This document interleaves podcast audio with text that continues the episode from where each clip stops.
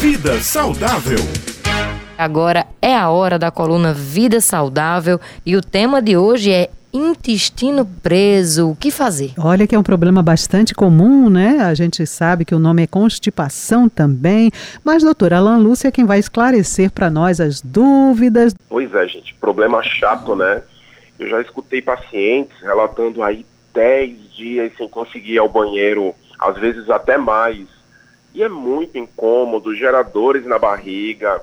E o pior, pode gerar até mesmo hemorroidas. Na hora que o paciente, que o indivíduo, ele tenta ir e não consegue, isso daí pode agredir realmente. Bom, quais são as principais causas? O que, que a gente tem que observar para tentar melhorar? Primeiro de tudo, água.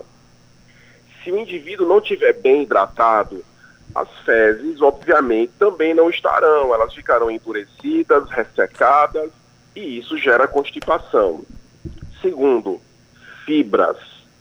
As fibras, minha gente, que são derivadas aí dos vegetais, né, das folhas, dos legumes, das frutas, elas são extremamente importantes para darem uma consistência mais amolecida às fezes e também para melhorar o trânsito intestinal.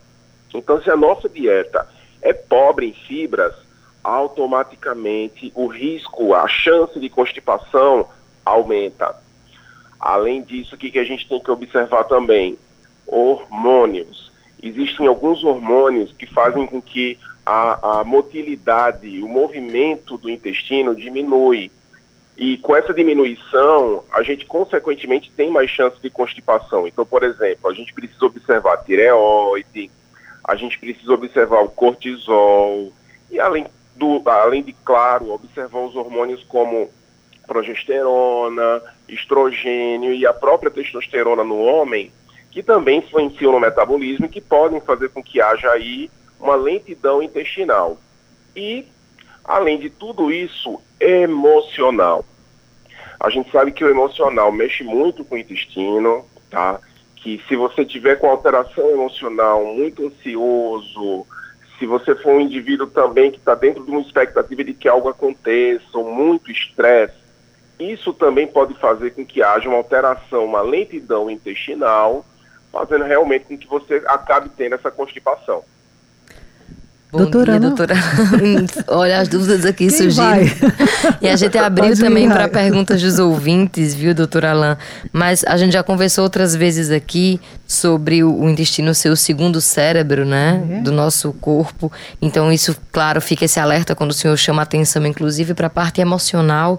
Mas essa constipação, ela pode ser também um sintoma, um alerta de algum de alguma outra doença mais grave no intestino? Pode sim. Essa constipação, ela pode ser sim a consequência de algum tipo de nódulo, de algum tipo de tumor que possa estar fazendo obstrução do trânsito intestinal. Obviamente que essa não é a primeira coisa que a gente vai pensar, mas precisa ser realmente investigado. Se for uma constipação muito séria, uma constipação realmente é, incômoda, Alô, é, doutor? Precisa realmente ser investigada. Além disso, a, além dessa causa, a gente também precisa investigar doenças inflamatórias intestinais, como, por exemplo, a síndrome do intestino irritável, como, por exemplo, a doença de Crohn. Tá? Então, essas outras doenças também precisam ser investigadas. Doutora Alain, eu já li algumas vezes que açúcar em excesso, a pessoa que consome açúcar demais, refrigerante que tem muito açúcar, isso pode de alguma forma interferir uh, no metabolismo aí do intestino e dificultar justamente o, a evacuação normal. Isso procede? Procede. Pelo seguinte motivo: o nosso intestino tem bactérias boas e bactérias ruins. As bactérias ruins, elas amam açúcar. As bactérias boas, não. Elas não são muito fãs de açúcar, não. E aí o que acontece é que se você ingere muito açúcar, você acaba fazendo com que essa guerra é, seja mais vantajosa aí para as bactérias ruins. As bactérias ruins vão proliferar, as boas não, e essas bactérias ruins elas vão lutar contra as boas, e sem essas bactérias boas a gente tem uma diminuição do funcionamento intestinal. É tanto que muitas vezes a gente resolve a vida do paciente no, no sentido de melhorar essa constipação oferecendo a ele probióticos.